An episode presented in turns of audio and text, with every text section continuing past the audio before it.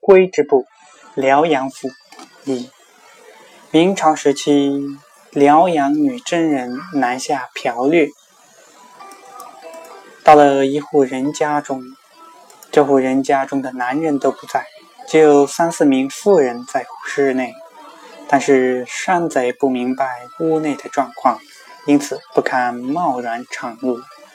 于是先在院子中向屋内发箭恐吓。屋内的两名妇人分别拉着绳的两端，另一名妇人把箭放在绳子中央，从窗口向外射箭还击。发射了几箭之后，山贼仍然没有退去。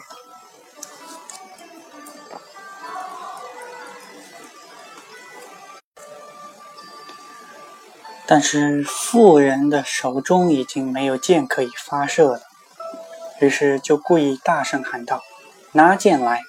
接着将一捆麻杆丢在地上，乍听之下仿佛是剑。山贼听后大吃一惊，他们见多不容易制服，于是退走。